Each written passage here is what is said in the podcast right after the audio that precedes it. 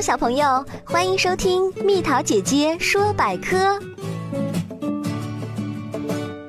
为什么大多数人都习惯使用右手呢？在生活当中啊，我们一般都是习惯用右手做事儿、写字儿、拿筷子、提东西、打球等等。生理学上把这种现象叫做右利现象。据生物学研究发现，人们习惯用右手是在长期的劳动中渐渐养成的习惯。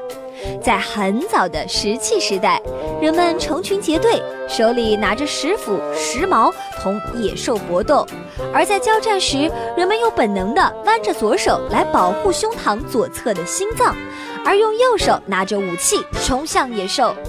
由于人们经常使用右手，渐渐的，人们左边的大脑半球的灵敏性也就比右边的稍微高一些。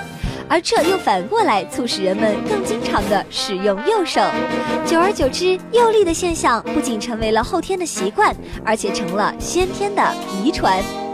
左撇子小朋友就比较痛苦了，老师和家长总是让他们改过来。